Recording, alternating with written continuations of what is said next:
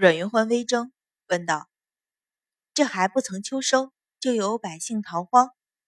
鲁大虎点头道：“江州一带也只靠着梅江一线庄稼有些收成，再往北去，几乎颗粒无收。百姓们知道，过了中秋便是奴隶集市大开，趁着此时，或可卖个好价钱。”阮云欢蹙眉，低声道：“想不到旱情如此严重。”见他这一趟远门走下来，应对处事都长进不少，倒也颇为满意，说道：“此事我再想一想。你一路赶回来，还没有回家吧？今日你且先回去，明儿唤你爹一同进府见我。”鲁大虎应诺，磕头退了出去。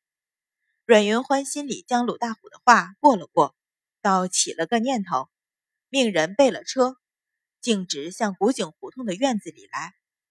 汪氏见了他，忙上前见礼，说道：“小人本该去给小姐请安，只是如今进府不便，多有不敬。”阮云欢摆了摆手，说道：“你们在外行事方便许多，那些虚礼能免便免了吧。”将他叫进屋去，说道：“我记得那天在庄子的山上。”看到山那边有大片的盐碱地，一边与我们的庄子相连，另一边却靠着梅江。汪氏点头道：“那片盐碱地绵延数十里，却寸草不生，甚为可惜。”阮云欢双眸灼亮，问道：“只是不知道那片地如何能买到手？”汪氏愣了一下，说道：“那地应在官府手中。”莫说江州知府是四老爷，纵是旁人，我们要买，官府怕是巴不得卖掉。只是不知大小姐要那地何用？阮云欢唇角微挑，眸中却透出一抹冷硬，说道：“闻大虎说，那几家贬为奴仆的佃户不服，那便买了那块地，命他们去修整吧。”说着，将汪氏叫到身前，凑手在他耳畔道。你去将地买下，然后和向丽。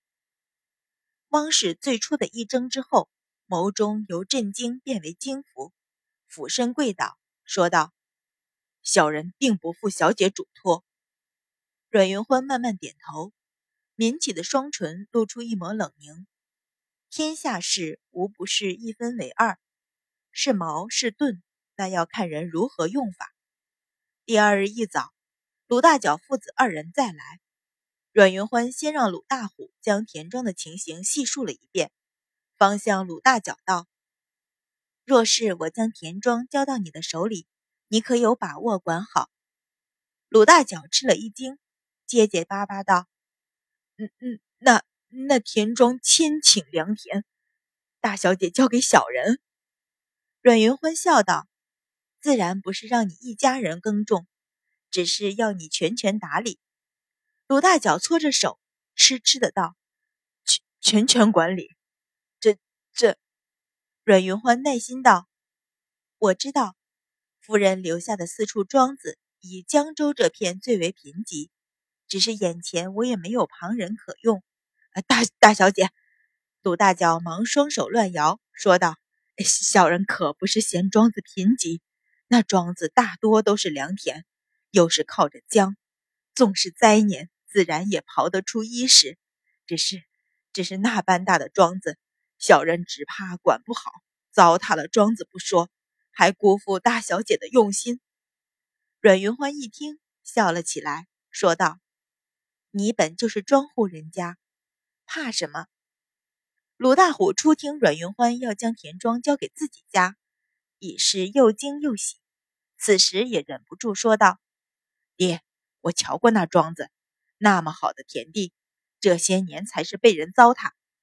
我们家再不济，每年要超过他们四成的收成，并不为难。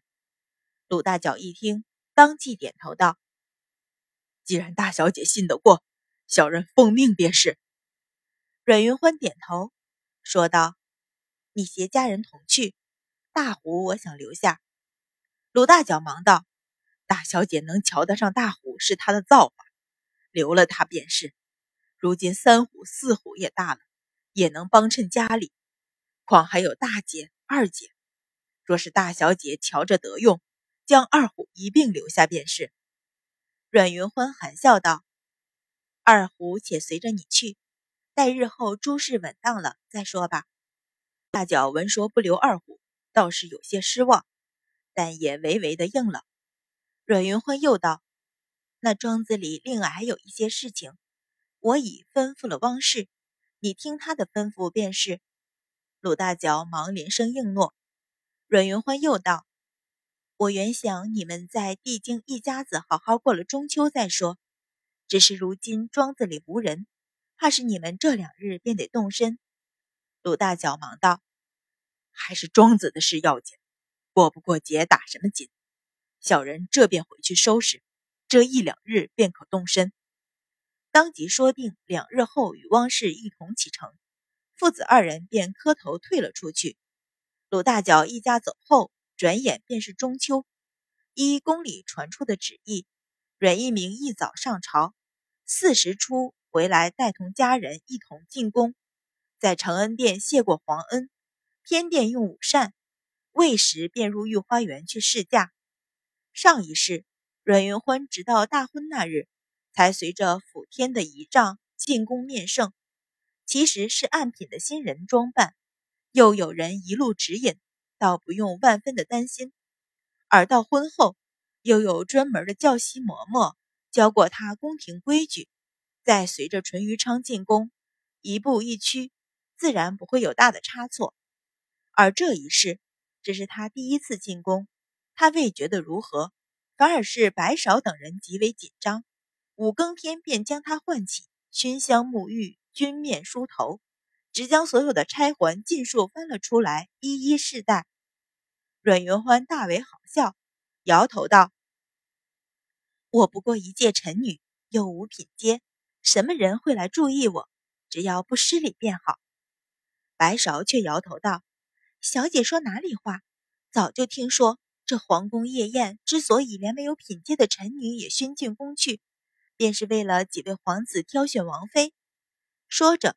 掰着手指数了起来，说道：“你想想，除了太子正妃、侧妃齐全之外，二皇子只有两个侧妃，尚缺正妃。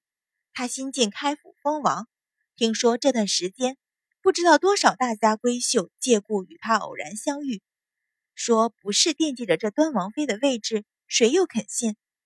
再有那三皇子，下下个月便也要开府封王，虽然府里有了正妃。”但那两位侧妃的位置，自然也有人盯着。还有我们的四皇子四殿下，眼看明年便要开府封王，不早一些定下来，难不成还被别人抢了去？侧妃的位置倒不稀罕，正妃又岂能容他落到别人手里？阮云欢吃的笑出声来，笑道：“我倒不知道，四殿下几时成了我们的。”白芍姑娘可是和四殿下私下有了什么约定？白芍粉面一红，瞠目道：“小姐，奴婢说的是真的。瞧瞧四殿下那神气儿，怕是也憋着要求皇上恩典。如今小姐若不好好打扮，回头被皇上说个轻慢，添加威仪，可怎么是好？”阮云欢微微一笑，两世为人，他对王妃一位并没有多少好感，甚至。若能放下仇恨，而嫁一个山野村夫，或者平淡之间更过得快活吧。只是白芍有一句却说的没错：天家威仪岂能轻易触碰？事关生死，却与婚事无关。白芍见他不语，直到说中他的心事，洋洋得意之下，更是加紧了收拾装扮，一直到了辰时，终于装扮齐整。阮云欢揽镜一照，但见眉如远山黛，眼似水波横，唇点朱丹，肤如皎月，眉间一点浅浅淡淡的梨花妆，另一张玉颜难掩瑰丽，更透出一抹超绝之气。饶是阮云欢自个儿一见之下，也不禁愣住，一颗心砰砰直跳，摇头道：“还是画的寻常些好。”直觉得今日若当真艳冠群芳，未必是什么好事。正说洗了重画，被白芍一把拖住，连声道：“我的好小姐，这什么时辰了？再重新折腾一遍，怕是要晚了。”阮云欢皱眉道：“只要简单一些，费不了多少功夫。”话声刚落，只闻外间小丫鬟回道：“大小姐，夫人那里传话，请大小姐快着些。”白芍忙应：“就来了。”拉阮云欢坐下，央求道：“好小姐，你没有品阶，便是想出挑，怕也没什么机会，又何必多虑？”阮云欢想了想，也是哑然失笑，点头道：“那便依你吧。想来是上一世对皇家心中存着敬畏，直到这一世仍然不能淡然处之吧。”白芍一听大喜，忙替他将熨烫平整的衣裳一件件穿好。选几件华贵却简洁的首饰戴起，和红莲忙忙的收拾了，跟在阮云欢身后向老夫人的紫竹院行来。老夫人是久病之身，从五年前便不参加宴会，今日众人在此聚齐，不过是依礼向老夫人道别。阮云欢到时，阮一鸣已下朝回来，正带着秦氏和阮云乐向老夫人辞行。秦氏是一品诰命，暗品大庄，整个人看起来雍容华贵，又平添了一些威严。而阮云乐仍是一张张扬的艳色，上穿桃花撒花袄，下穿粉紫绣花流苏垂绦拢烟裙，腰系青金闪绿双环四合如意绦，下悬海棠金丝纹香囊，乌黑长发一丝不乱，梳成飞仙髻。金蝶蝶须嵌珍珠风恋花，金顶簪挽发，斜插金掐玉赤金双头曲凤步摇，金镶紫英坠子悬在耳边，随着头的动作一摇一动，与双腕上的九转紫英金丝镯相映生辉，整个人艳丽到极致，华贵到极致，衬着一张媚极无双的容颜，端得令人惊艳。阮云欢心里暗赞。倒也放下心来，有如此张扬的阮云乐在前，自己只要收敛一些，便不会引人注目。心中轻松，唇角便勾出一抹浅浅笑意，上前向老夫人见礼，说道：“孙女懒惰，倒叫祖母、爹爹和母亲等候。”老夫人忙道：“无妨，时辰刚好，过来，祖母瞧瞧。”将她唤在面前。向他上下打量，但见他长发披垂，只取发心几缕，懒懒梳成流云髻，斜插两只八宝簇珠白玉钗，珊瑚绿松石珠花压发，玉石点翠金步摇颤颤横出，几丝流苏垂下，伴着一枚清亮紫宝石悬在额间，粉颈半掩，一条八宝连珠挂链与双腕的镯子自成一系。便连耳下那轻轻摇摆的耳坠，也闪着相似的珠辉。老夫人瞧得笑了起来，问道：“今儿是哪个丫头给你着的妆？虽然讨巧，但也匠心独具，